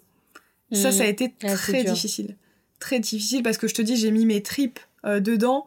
Et, euh, et ouais, j'avais peut-être du mal à comprendre pourquoi ça se vendait pas. Et, et voilà, tu vois. J'étais pas partie, moi, sur cette cible des, des professionnels à la base. Ouais, ouais. Et tu, là, t'as pas su exactement euh, ce qui clochait vraiment Ou c'est par rapport à l'audience que tu as aujourd'hui je pense que avec du recul, j'en ai fait un peu une analyse. Je pense que moi je communiquais mal dessus. Parce que en fait dans cette formation il y avait tellement de choses. Parce que je voulais tout donner tu vois. Je voulais donner tout ce que j'avais appris euh, depuis euh, le début hmm. donc il y avait peut-être trop de choses c'était pas assez euh, spécifique pour la cible que je visais parce que eux la cible que je visais tu vois les entrepreneurs c'était moi je veux que ça aille vite je veux réussir à créer du contenu qui convertit pour mon audience et point barre tu vois hmm. je pense que en soi tout ce qui était comprendre le mécanisme comprendre ci et là je pense qu'ils s'en fichaient et, euh, et, et, moi, en fait, c'était égoïste de ma part, mais en fait, il y avait peut-être ce truc de non, mais en fait, moi, je veux que vous sachiez. Moi, je veux que vous sachiez pourquoi c'est important, tu vois. C'est clair, ouais. Voilà, je pense qu'il y a eu un manque de, de, focus sur les besoins, les vrais besoins de mon client idéal. Et en plus de ça, euh, on était sur euh, l'époque aussi des formations, euh, des formations premium, des formations, comment on appelait ça, les formations signature, tu vois. Et je l'avais mis à un prix qui aujourd'hui, je trouve, est, peut-être trop élevé par rapport à la cible que je visais et euh, par rapport au budget qu'ils avaient envie de mettre aussi dans une mmh. formation comme ça, tu vois. Ouais, ouais, ouais. Donc euh, voilà, avec le recul, je me dis, euh, il y a certains points que j'ai, moi, je pense, égoïstement pas voulu voir parce que, mmh. parce que j'avais envie de le faire à ma façon, j'avais envie que, qu'il y ait autant de modules, j'avais envie que ce soit complet et j'avais envie que ce soit à un prix qui est juste pour moi, tu vois mais c'était pas les besoins de cette cible-là. Ouais, ok. Ok, donc du coup, là, tu. tu... Pendant tout ce temps-là, tu as quand même des missions CM Pendant ce temps-là, j'ai encore des missions CM, ouais, parce que la mission CM, j'ai arrêté en mai 2022, donc ça fait, euh, ça fait un an. Et en fait, euh, l'erreur, tu vois, que j'ai faite, c'est que euh, cette formation, j'ai décidé de l'arrêter fin 2022, donc c'est très récent, j'ai décidé de la retirer du marché. Le dernier lancement que j'ai fait, c'était en juin 2022. J'ai mis, selon moi, toutes les chances de mon côté, tu vois, au niveau lancement, au niveau événement et trucs. Et j'avais un objectif que j'ai pas réussi euh, à atteindre. J'ai fait la moitié de mon objectif. Et en fait, à ce moment-là, c'est vraiment le moment où j'ai décidé euh, de pivoter parce que j'avais fait des tests en fait euh, pendant que j'étais encore CM freelance. Je m'étais dit bah voilà, je continue à faire des lancements. Il faut que ça réussisse à me rapporter pour que si j'enlève ce dernier client, je puisse continuer à vivre de mon activité. Hmm. Le premier lancement avait euh, bien fonctionné parce que j'ai réussi à avoir 10 clients, 3 en autonome, 7 en avancé. Le deuxième lancement, ça a été euh, le lancement du, du, Content Manager Programme en version euh, unique. Ça a bien fonctionné aussi. Et entre-temps, cette version autonome, je la vendais en Evergreen. Il y avait eu, je sais pas, peut-être deux personnes qui avaient rejoint en Evergreen. C'était pas fou, mais je me disais, non, mais c'est le temps que ça arrive et tout. Et j'ai fait un lancement de cette formation en juin. Et en juin, c'est là où j'ai quitté mon dernier client en CM. Donc en fait, il fallait que ça mmh. fonctionne. Il fallait absolument que ça fonctionne. Ça n'a pas fonctionné. ça n'a pas fonctionné, en tout cas à la hauteur de mes espérances. Ce qui mmh. fait que je me suis retrouvée euh, l'été 2022 avec un chiffre d'affaires qui me permettait euh, à peine de me rémunérer. Et c'est à ce moment-là où ça a commencé à être un peu la descente aux enfers, où je me suis dit, t'as pas géré le, t'as pas géré le pivot ça a été, euh, ah ça a été compliqué. Et pourtant, tu vois, pendant euh, plusieurs mois, hein, j'ai fait ce test de, ok, je vends la formation, ça me rapporte autant, c'est suffisant pour que j'enlève un client, c'est suffisant pour que j'enlève un client. Au fur et à mesure, je me, je me disais ça. Ouais, t'avais quand même fait ça progressivement, quoi. Et jusqu'au dernier moment où je décide de quitter mon client, je fais ce lancement et là, ça fonctionne pas tu vois? Ça a fonctionné moins bien que les fois d'avant, en fait? Ouais, c'est ça. En fait, parce que le, le Content Manager Programme, j'avais réussi à faire rentrer... Euh, parce que c'était plus cher comme programme. Et mm. le lancement que j'avais prévu pour la version autonome, c'était moins cher et j'ai fait rentrer moins de personnes. Donc en fait, on est, on s'est retrouvé sur un truc où, euh, ben, ça n'a pas, ça n'a pas fonctionné. Et je suis fautive. J'aurais dû anticiper le fait que, bah, c'est vrai que je me souviens, cette formation, elle a pas bien fonctionné. Attention, faut qu'on reste quand même prudent. Et en fait, moi, j'étais partie en mode non, mais moi, je veux quitter le CM, là, j'en peux plus. Euh, je veux partir sur la formation. Laissez-moi faire de la formation. Et en plus de ça, j'avais l'impression d'avoir préparé le lancement en conséquence pour faire des objectifs beaucoup plus ambitieux, tu vois. Et ça n'a pas fonctionné. Est-ce que tu penses qu'aujourd'hui, la, la formation autonome est un peu moins appréciée qui les gens ont envie d'être accompagnés par quelqu'un, ont envie d'avoir cette partie euh, tu vois, échange ou personnalisation, pouvoir poser ses questions, avoir des réponses personnalisées, etc. etc. Je pense qu'aujourd'hui, tu vois, en 2022-2023, euh, les gens en ont un peu euh, ras la casquette peut-être de la, de la formation en ligne où tu es en autonome, où tu regardes des vidéos, et qu'ils ont mm. besoin d'avoir cet accompagnement aussi de façon plus personnalisée. Et à mm. l'époque, moi, le programme, il y avait un, une communauté sur, sur Discord, tu vois mais ça allait pas forcément plus loin parce que moi je considérais qu'il y avait tout dans la formation. Mais encore une fois, c'était pas le, je, je visais pas le bon besoin, je pense, euh, par rapport à ce que les, ce à quoi les gens euh, les gens s'attendaient. J'ai eu de bons mm. retours sur cette formation, mais c'était des personnes qui étaient vraiment motivées à regarder les vidéos et à aller jusqu'au bout mm. euh, de façon de façon solo, tu vois. Il y a des gens les formations si tu les pousses pas, ils vont pas regarder les vidéos et machin, ils vont laisser tomber, tu vois. Donc voilà, on en est arrivé un peu à un point où bah merde en fait ça se ça se vend plus et, et le chiffre d'affaires il a été en il a été dans le mal. Ouais, du coup comment t'as géré ça? Ça a été très compliqué. Ça a été très très très compliqué fin 2022 donc ça a commencé en juin parce que le lancement s'est clôturé en juin. Euh, j'avais pas une trésor non plus euh, de ouf, tu vois, j'avais une trésor qui me permettait de me rémunérer quand même sur, euh, allez, on va dire deux mois, hein. vraiment, il y avait pas, il y avait pas tant, tant que ça. Et, et ça a été très très très compliqué parce que bah, qui dit peu de rentrée d'argent, moi je travaillais aussi avec une équipe à l'époque de freelance que je rémunérais tous les mois pour création de contenu, etc. Et en fait j'ai eu ce truc de me dire non mais ça va reprendre ça va reprendre, pas de Mm. souci. Euh, euh, euh, Il y a un nouveau lancement qui arrivait en novembre, donc je me suis dit, je peux tenir là euh, cet été, tu vois, même si c'est difficile, je peux tenir. Et en septembre, bah voilà, on fera le lancement. Le Content Manager Programme, ça fonctionne bien, donc il n'y a pas de raison que ça fonctionne pas. Et donc voilà, j'ai préparé mon lancement euh, de novembre. Et en fait, malheureusement, à cette période, euh, à cette période-là, euh, dans ma famille, euh, il y a commencé à avoir des soucis qui se sont très vite solvés par un décès, tu vois, malheureusement. Et ça a été Mhm. très rapide, ça m'a beaucoup impacté. Euh, ce qui Mhm. fait que euh, j'ai décidé en fait de d'abandonner le lancement parce que j'étais pas en état. Euh, Il y avait des Mhm. trucs qui étaient pas finis et je me disais voilà pff, envoyer du contenu pour envoyer du contenu et pas être Ouais, présente, euh, c'était pas c'était pas la peine. Donc j'étais consciente que ça allait encore plus m'abattre, tu vois, ça allait encore plus Mm. mettre un poids supplémentaire sur, sur mon entreprise. J'ai fait rentrer dans la promo de novembre dernier trois personnes euh, que j'ai continué du coup à suivre pendant, pendant quatre mois. Mais euh, je pense que s'il y avait eu plus de personnes, j'aurais très mal, j'aurais très mal géré parce que j'étais pas dans un mood à ce moment-là à faire un lancement de ouf et à faire genre que j'étais euh, j'étais en pleine forme alors que c'était pas du tout euh, c'était pas du tout le cas. Donc voilà, j'ai privilégié euh, ma santé, on va dire, et ma famille, alors que je savais que ça allait mettre à mal mon entreprise. Et en fait, bah, la descente a, a continué, hein, parce que peu de rentrée d'argent, bah, encore une fois, tu te, tu te rémunères peu ou pas du tout. J'ai dû piocher dans mes Ouais. économies. Il y a les impôts qui sont arrivés, je me suis fait assassiner. Enfin, vraiment, Mm. l'année 2022, ça a été très, très, très compliqué de l'été jusqu'à euh, la fin d'année. Et même là, tu vois, en ce début d'année, euh, c'est pas non plus, euh, c'est pas non plus la grande forme. Mais j'ai mis en place des choses pour justement rebondir et faire en sorte que ça fonctionne parce qu'en fait, il y a juste pas de possibilité que je retourne dans le salariat, tu vois. Non, mais c'est clair. C'est no way. Y a... En fait, euh, je pense que cette fin d'année 2022, enfin, je sais pas si toi, tu as eu ce sentiment-là en parlant avec des entrepreneurs autour de toi, mais euh, c'était compliqué pour Ouais. beaucoup, beaucoup d'entrepreneurs. Ouais, je sais. Mm.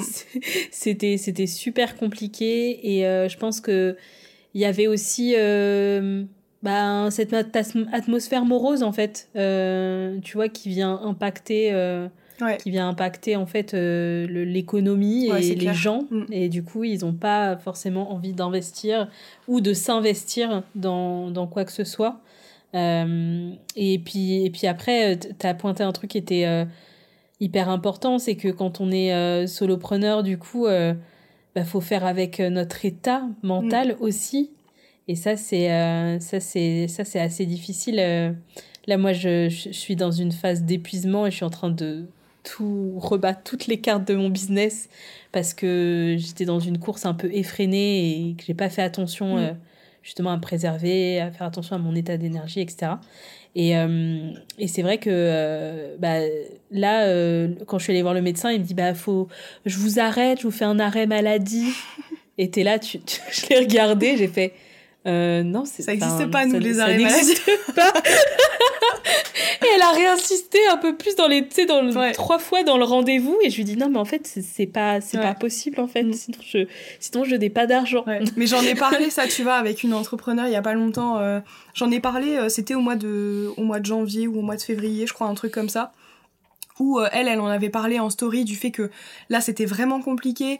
Et c'est d'autant plus compliqué quand t'es obligé de continuer à communiquer, de continuer à essayer de vendre tes offres, de continuer à être souriante en story, alors que derrière, tu sais que t'as du mal à vendre, tu sais que c'est compliqué, tu sais que euh, t'as plus beaucoup de trésor et qu'il faut absolument en faire rentrer à nouveau. Et en fait, on se disait que c'était hyper frustrant parce que d'un côté, on est toutes les deux dans une démarche de euh, nous, on veut communiquer de façon euh, authentique, on veut pas forcer les gens, tu vois, à, à- Oui. à- à faire, à venir, à venir chez nous. Mais d'un autre côté, on reste une entreprise qui a besoin en fait de faire rentrer du chiffre d'affaires, sinon bah, ça met en danger notre propre euh, notre propre vie, notre propre Ben oui. rémunération, tu vois. Enfin, on a aussi des choses à des choses à payer et c'est vrai que c'est très compliqué quand euh, ça fonctionne pas, mais que tu dois continuer à t'activer pour faire rentrer euh, pour faire rentrer des clients et moi je suis pas forcément d'accord avec ce truc de non mais faut lâcher prise, tu verras si tu lâches prise, les clients vont arriver. Je suis désolée, non, Ouais. je suis désolée, ça- en fait non, ça fonctionne pas. Si t'arrêtes de communiquer, si t'arrêtes de parler de tes offres, etc., et eh ben il y a personne qui y a personne qui rentre tu vois à moins bah que tu aies un système en evergreen derrière qui soit en place etc mais sinon c'est très compliqué bah oui non c'est clair. Et du coup qu'est-ce que tu as mis en place justement tu parlais de, euh, de, de du fait que tu as mis en place des choses pour rebondir etc qu'est-ce que qu'est-ce que tu as bah déjà imaginé euh? moi mon objectif c'était euh, de réduire au maximum les dépenses parce que c'est ça qui m'a mis à mal aussi c'est que le peu de chiffre d'affaires qui rentrait je le redépensais derrière à cause d'outils ou alors des, de la sous-traitance tu vois. Donc objectif premier, euh, ça a été de réduire euh, les dépenses. Donc euh, j'ai arrêté de travailler avec tous les freelances avec qui je travaillais. Ça a été un crève-cœur parce que je me suis déjà premier truc que je me suis dit, c'est je me sépare de personnes géniales, tu vois, alors que j'avais envie de continuer à travailler avec elles. Et deuxième chose que je me suis dit, c'est va falloir que tu reprennes toute ta prod de contenu toute seule. Donc en fait, ça me faisait double charge de travail. Donc ça a été compliqué, mais euh, je me suis dit voilà, faut mettre les choses, faut remettre les choses dans leur contexte. Il y a des priorités. Est-ce que euh, créer un article de blog par semaine c'est une priorité? Non, parce que mon blog il est en ligne depuis 2017. Il y a déjà des articles qui travaillent pour moi aujourd'hui, donc c'est clairement pas une priorité.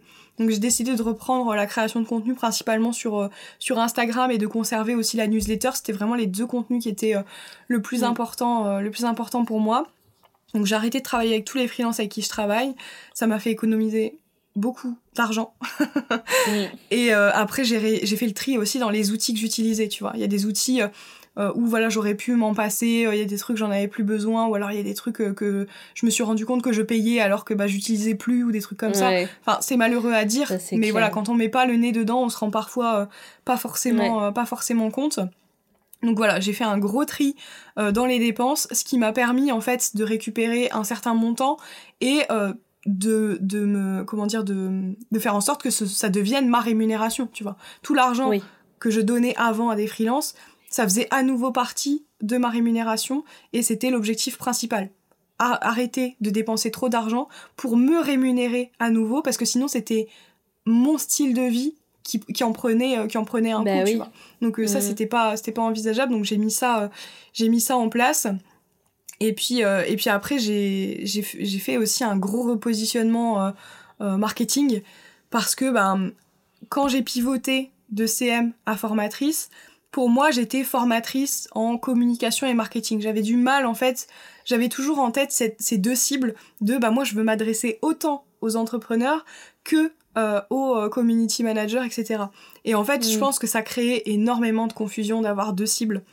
Aujourd'hui, si vous nous écoutez et que vous avez deux cibles, euh, soit faites pas ça, ou soit essayez de distinguer les deux parce que c'est vraiment, vraiment compliqué. Donc je me suis dit, va falloir choisir. Au moins un enfin par deux canaux complètement différents pour avoir vraiment deux trucs, deux trucs séparés. Mm. Donc je me suis, je me suis remis un peu dans, dans le contexte. Je me suis dit qu'est-ce qui fonctionne, qu'est-ce qui fonctionne pas euh, aujourd'hui pour moi? Le content manager programme fonctionnait bien et euh, moi je m'épanouissais dans cet accompagnement là de, de mes clients. Euh, donc j'ai décidé, je me suis dit bah voilà, je pense que je vais garder le content manager programme. J'enlève ma formation autonome sur la stratégie de contenu parce que c'est un fait, ça fonctionne pas. On va, on, va arrêter en fait de donner de l'énergie, du temps et de l'argent dans cette formation si ça fonctionne pas. Mhm. Et, euh, et, du coup, mon positionnement, je me suis, je me suis, je me suis dit, ben, est-ce qu'on se nicherait pas euh, dans la formation en ligne pour les, pour les community et pour les content managers Et c'est à ce moment-là où je me suis dit, bah voilà, ça va simplifier beaucoup de choses parce que euh, je mets le focus sur mon programme phare à vendre qui a déjà été testé, j'ai déjà des avis clients, etc. Donc ça me paraissait un peu plus facile. Oui. Et euh, en plus de ça, à côté, j'avais encore des petites formations qui étaient en vente. J'ai fait euh, un lancement d'une petite formation qui est destinée autant au CM que euh, à d'autres entrepreneurs. Et aujourd'hui, vraiment, mon objectif, c'est ça, c'est si je viens à créer des petites offres, il faut que ce soit adapté dans un premier temps au CM et potentiellement aux entrepreneurs. Mais il faut pas que ce soit l'inverse. Il faut pas que je la crée pour les entrepreneurs et que ça puisse potentiellement convenir à des CM. D'accord. Ouais, c'est devenu vraiment ta cible C'est devenu euh, ma cible principale et ça m'a permis aussi de revoir toute ma stratégie de contenu et de revoir les contenus que je créais aussi sur mes différents, euh, mes différents canaux de communication parce qu'aujourd'hui le contenu que je crée il est à destination de cette cible des community managers dans euh, allez on va dire 70 à 80% des cas il y a aussi d'autres entrepreneurs qui peuvent se s'identifier au contenu que je vais créer parce que je continue à parler de marketing, de stratégie de contenu, de ma vie d'entrepreneur aussi. Il y, a beaucoup de personnes qui sont encore attachées à ça, mais mhm. je remarque, tu vois, que depuis que j'ai fait ce changement, quasi toutes les personnes qui s'abonnent à mon compte sur Instagram, c'est des CM. Et ça, c'est bien pour moi. Parce que ça veut ça dire. envoyé les bons signaux, ouais. Ça veut dire mm. que le changement est en train de se faire. Et tu vois, j'ai perdu euh, énormément euh, d'abonnés sur Instagram ces derniers mois. Mais en fait, j'en perds beaucoup et j'en gagne un peu, euh, un peu moins, ce qui fait que je suis dans le négatif. Mais les personnes que je gagne, c'est la bonne audience. Et c'est ça le plus important pour moi. Bah oui, bah oui, c'est clair. C'est de remettre les choses. que du coup, euh, que, ta, que ta base euh, d'abonnés soit le plus qualifiée possible. C'est ça, exactement. Mm.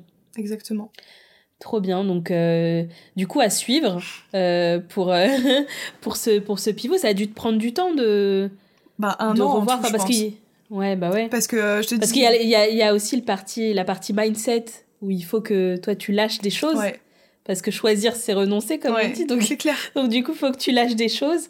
Et puis après, il y a tout ce qui en découle, et tu l'as très bien dit, tu vois. Tu, après, il y a tous les contenus, il y a, enfin, il y a quand même euh, c'est une, une, machine hein. c'est les, le contenu c'est c'est quand même une machine il y a quand même pas mal de choses à, à changer. Ouais. Euh, donc ouais un an euh, ouais un an mais après je te dis un an avec des boulettes avec le fait que bah voilà on n'est pas envie d'abandonner telle ou telle chose alors qu'en fait il y avait plein de signaux qui me disaient que il fallait pas que je continue sur sur cette formation là qui qui fonctionnait pas tu vois. Donc il y a beaucoup de signaux mais c'est difficile en tant qu'entrepreneur de se dire bah voilà j'abandonne ça pour me consacrer euh, à une niche en particulier et euh, je croise fort les doigts pour que ça fonctionne. Oui. Et est-ce que tu t'accepterais de partager avec nous la vision que tu as euh, de ton entreprise et où tu, où tu la vois aller justement après, après tout ça? Ouais, j'en ai parlé il y a pas très longtemps en plus en story, j'ai retravaillé justement cette, cette vision. Donc aujourd'hui, mon objectif déjà c'est d'y aller petit à petit. Donc là, je suis dans le secteur de la formation en ligne. Tu vois, j'ai vraiment pris conscience que euh, un business n'est pas un autre. Quand je suis passée de CM hmm. à formatrice, pour moi, c'était clair, mais je pense que c'était pas clair euh, pour l'audience. Et en fait, c'est deux business complètement euh, différents, tu vois. Donc à ce moment-là, j'aurais déjà dû revoir ma cible, j'aurais déjà dû revoir mon positionnement et je l'ai pas fait parce que pour moi c'était clair et c'était une continuité. Donc là aujourd'hui, c'est ce sur quoi je travaille depuis plusieurs semaines, depuis plusieurs mois, de vraiment euh, consolider et faire les choses euh, step by step. Donc là pour l'instant, je suis sur euh, la formation et le mentorat pour les community managers. Je compte pas l'arrêter d'ailleurs. Je compte vraiment continuer à, à mettre à mettre ça en place. Donc le programme, le content manager programme, euh, je le garde. J'ai envie que ce soit vraiment le programme phare euh, qui puisse, tu vois, un peu la safe place des, des futurs des futurs CM, euh, autant mm. qui puissent venir pour gagner en compétences métiers, pour être accompagnés dans la création dans la création de leur entreprise. Dans ce pôle de formation, évidemment, j'ai envie de pouvoir les accompagner aussi à un plus haut niveau, tu vois, dans le développement de leur activité. Donc euh, ce sera des offres qui seront euh, lancées euh, dans les dans les alors peut-être pas cette année mais peut-être l'année prochaine mais vraiment là mon objectif c'est de me concentrer sur le, le content manager programme et après pour plus tard on va dire dans les 5 ans à venir j'aimerais bien lancer une agence de marketing digital mais mhm. avec uniquement des sous-traitants qui seraient les élèves du Content Manager Programme.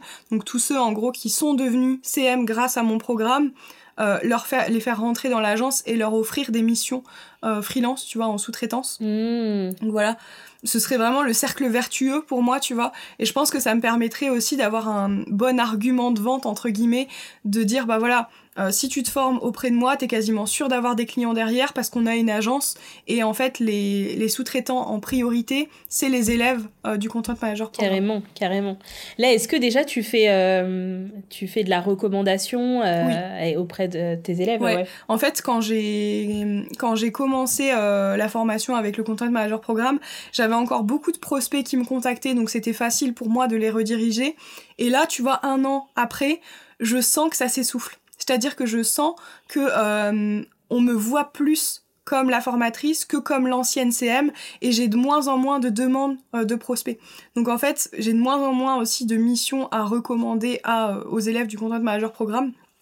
C'est aussi pour ça que j'ai envie de de, de mettre en place ça, mais créer une agence de marketing digital, j'ai pas envie de recréer la confusion, tu vois.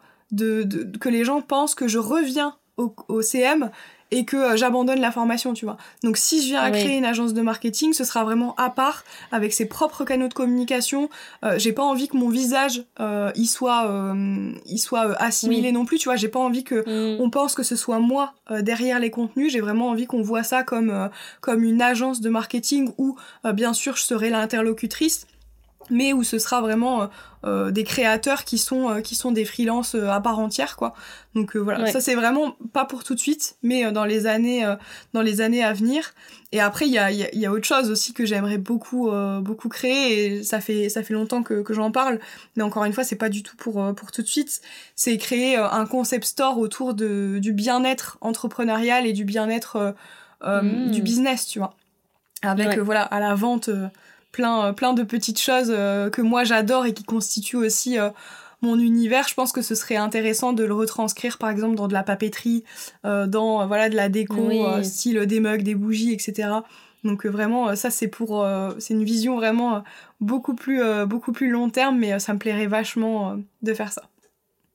Et du coup, est-ce que tout ça vient nourrir, j'imagine sûrement une un rêve personnel, une vision personnelle tu vois, de, soit, de, soit par rapport à la liberté que tu vas acquérir avec, euh, tu vois, la, la, croissance euh, de, de, ton business et des différentes choses que tu veux, que tu veux mettre en place, ou autre chose. Hum, aujourd'hui, tu vois, on m'a déjà posé la question, c'est quoi ton plus grand rêve? Et j'ai énormément de mal à, à mettre à mettre quelque chose là-dessus, tu vois parce que euh, moi j'aime bien faire plein de trucs dans la vie et euh, mm. je, je, savais en me lançant euh, dans le community management et dans la formation en ligne que ce serait pas la seule activité qui ferait partie de ma vie, tu vois. Parce que j'aime plein de trucs, parfois je me lasse aussi vite. Donc tu vois, l'objectif par exemple avec la formation, avec le Content Manager Programme, c'est qu'à un moment, moi je puisse m'extraire de la gestion complète de cette formation là pour euh, pourquoi pas recruter tu vois des mentors. Alors je te parle vraiment euh, dans quand ça marchera genre bien tu vois. Mais de recruter des mentors pour gérer en fait euh, les, les, les classes entre guillemets parce que on fait des groupes de 10 maximum pour qu'il y ait un suivi quand même assez assez rapproché mais pourquoi pas voilà euh, faire en sorte qu'il y ait deux ou trois mentors qui puissent accueillir euh, les élèves du Content Manager Programme pour que moi je puisse me concentrer euh, sur par exemple le développement de l'agence. Une fois que l'agence ça fonctionne bien bah faire en sorte voilà peut-être moi de me dégoter un peu plus de temps parce que les missions seront, seront gérées par par les freelances. Et après pareil pour un lancement de concept store. En fait si tu veux moi je suis ok pour faire euh, partie du processus, pour mettre en place la stratégie, pour dire comment je veux que les choses soient faites. Mais à un moment donné, j'ai envie de pouvoir m'extraire euh, du business, voilà, de la partie opérationnelle, mm. sans que ça fasse euh, tomber tout le château de cartes, tu vois. Oui. Donc c'est vraiment c'est vraiment ce à quoi j'aspire parce que mon pourquoi et la raison d'être de mon entreprise c'est vraiment la liberté sous toutes ses sous toutes ses facettes et j'ai pas envie d'être tu vois typiquement quand je parle de gérer une agence de marketing digital, j'ai pas envie de créer un truc d'avoir des bureaux où je viens tous les jours, euh, où euh, je vais je vais faire des réunions tous les jours. Vraiment, je suis pas du tout dans cette dans cette optique là. J'ai envie que que voilà ça puisse euh, profiter à des entreprises d'avoir plein de projets différents de réussir à, à, donner mon avis stratégique analytique mais sans forcément être impliqué dans toute cette partie opérationnelle Carrément, carrément. Et, euh, et franchement, ton, ton projet euh, résonne assez parce que moi, je fonctionne depuis le début en mode collectif. Et du coup, je travaille, euh, j'ai très tôt travaillé en collaboration avec d'autres freelances autour du contenu. Et dans le collectif, la, la partie qui était le plus, le plus difficile à sourcer, c'était les CM. Ouais. Parce qu'en en fait, il y a beaucoup de personnes qui se lancent en CM il y a des formations, euh, on va le dire, qui sont très pourries, enfin, mm. de, dans, le système classique, dans le système euh, à l'école, etc. Enfin, c'est pas du tout, euh, ça, ça, correspond pas du tout à ce qu'il faut. Mm-hmm. et, et, du coup, il y a beaucoup aussi de, de, de, CM qui, à la base, sont photographes, du coup, qui se mettent CM mais sans vraiment s'y former, etc., etc. Et, et, du coup, je trouve que ton approche est ultra pertinente et vient, tu vois, faire monter en compétence des gens qui, qui se positionnent sur du CM, mais qui ont besoin d'avoir aussi bah, tout ce que tu transmets en termes de vision stratégique, etc., mhm. etc. Et puis en termes aussi d'exécution euh, derrière. Donc, euh, donc non, non, ce Puis après, tu vois, je me dis, c'est aussi ma responsabilité de faire en sorte qu'ils réussissent à être les meilleurs CM possibles, parce que si derrière, il y a euh, ce système d'agence, moi j'ai besoin d'avoir des personnes qui sont compétentes, tu vois. Oui. Donc il faut absolument que la première étape, tu vois, c'est moi qui, qui la qui la met en place avec la formation. Et derrière, avec l'agence, il faut absolument que toutes les personnes qui rejoignent euh, le Content Manager Programme soient euh, formées et opérationnelles pour rejoindre ensuite l'agence derrière. Parce que j'ai pas envie de prendre euh, tout le monde et n'importe qui. Et, et c'est pour ça aussi qu'avec le Content Manager Programme, il y a des exercices, tu vois, il y a des études de cas, il y a un examen final. Enfin, j'ai vraiment envie de m'assurer que les gens sont en capacité euh, de produire une stratégie, de faire un audit, de faire de la création de contenu, euh, soit sur plusieurs canaux ou soit sur un canal en particulier. Mais vraiment, en fait, je veux pouvoir être là pour dire, ok, c'est bon, tu vois? Ouais. Ouais, ouais, non, non c'est clair, t'as as tout à fait raison. On, a, on arrive à, à la fin, euh, à la fin de l'épisode. On a, on a pu aborder ton parcours, ces pivots, ces, ces montagnes, les, les, montagnes classiques de l'entrepreneuriat.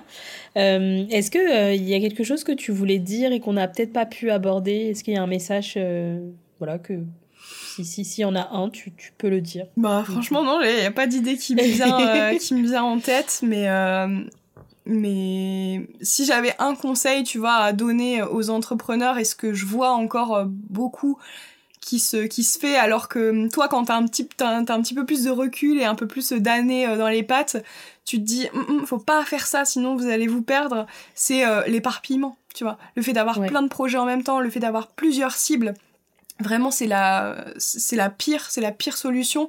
Et je comprends les gens qui ont plein d'idées, qui ont plein d'envies, qui ont plein de projets, parce que moi aussi je suis comme ça, tu vois, je, je, je le dis ouvertement, j'aime plein de choses, je me lasse vite euh, de certains trucs.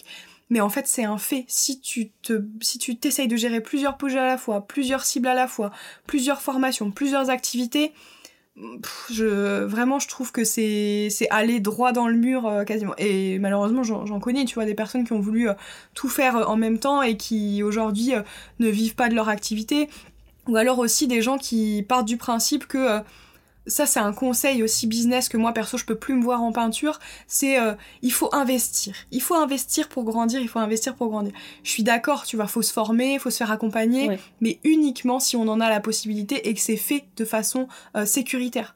C'est-à-dire que euh, tu donnes mm. pas les derniers 1000 euros qu'il y a sur ton compte bancaire pour te faire coacher et parce que le coach il t'a promis que derrière il y avait 10 000 euros qui allaient rentrer on peut pas mm. promettre des résultats comme ça parce que euh, un coaching, un accompagnement ou peu importe, moi tu vois avec mes élèves par exemple du content manager programme, je suis tributaire de leur euh, motivation et de la responsabilité qu'ils vont mettre en fait dans ben la formation qui suivent. Donc je peux pas leur promettre des résultats. Voilà, c'est ça. Je peux pas leur mm. promettre des résultats. Je peux pas leur dire aujourd'hui tu vas dépenser 1700 euros pour cette formation, ça va te revenir en triple dans trois mois. Non, je peux pas faire ça, tu vois. Donc euh, vraiment, ce serait euh, le, conseil euh, de d'éviter de s'éparpiller et aussi d'éviter de vouloir dépenser à tort et à travers en pensant que c'est la solution miracle. La solution miracle, non, c'est les fondations d'une entreprise. C'est la stratégie marketing, le positionnement, le client idéal. C'est vraiment la base, le socle le plus important. Mmh. Donc voilà. Je te rejoins. Plus, plus, plus, plus de tout ça. Alors, on arrive aux deux dernières questions euh, qui reviennent euh, à chaque épisode. Euh, la première, c'est est-ce que tu as des ressources qui, toi, t'ont aidé dans ton développement en tant qu'entrepreneur ou tout autre sujet?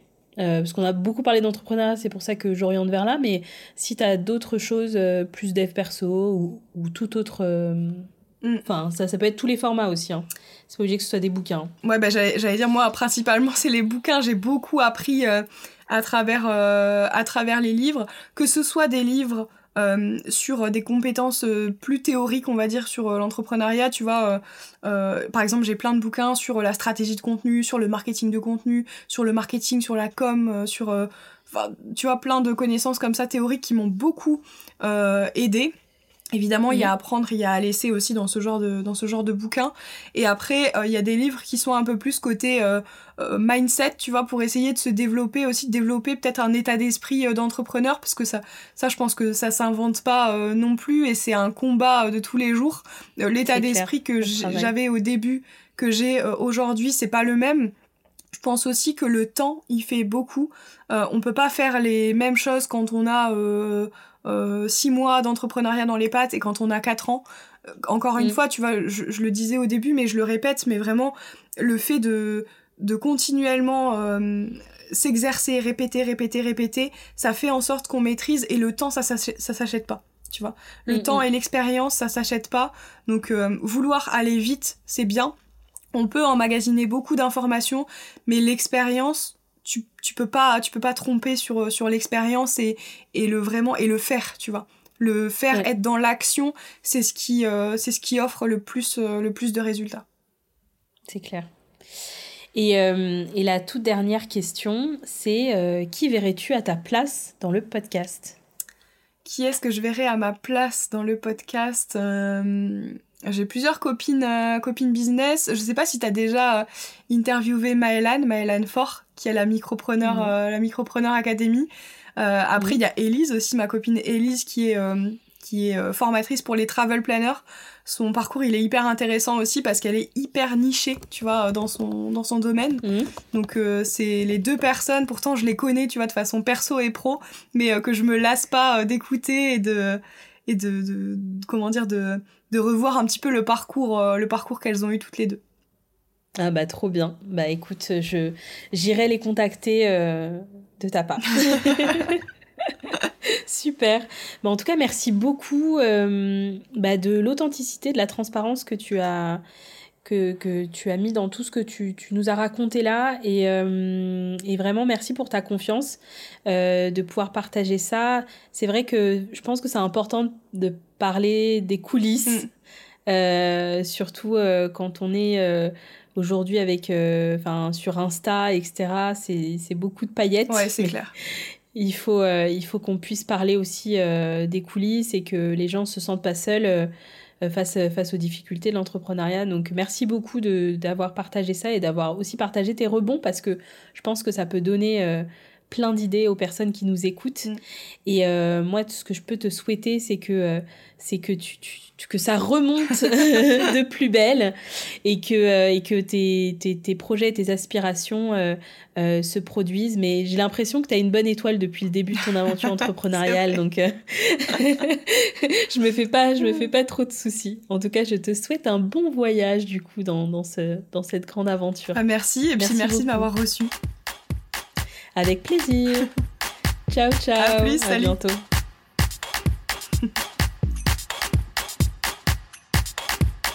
Tu as dû le sentir, je me suis retrouvée dans le parcours de Lucie. Je pense que ça parlera à de nombreux entrepreneurs. Tous les tests que l'on fait, les pivots pour trouver son positionnement, l'implication dans notre projet entrepreneurial. Créer son entreprise est loin d'être un long fleuve tranquille. Mais le témoignage de Lucie nous rappelle que si nous sommes devenus entrepreneurs, ce n'est pas le fruit du hasard. C'est en quelque sorte notre destinée et surtout une opportunité de façonner sa vie et de choisir sa mission. Alors je souhaite à tous, entrepreneurs ou salariés, de ne cesser cette quête et d'en savourer chaque étape. Si tu as aimé cet épisode, abonne-toi vite pour être averti de la sortie des prochains je t'invite chaleureusement à nous laisser une note de 5 dans les avis Apple Podcast et Spotify. Tu nous aideras à faire connaître le podcast et peut-être, qui sait, à changer la vie ne serait-ce que d'une personne. Ciao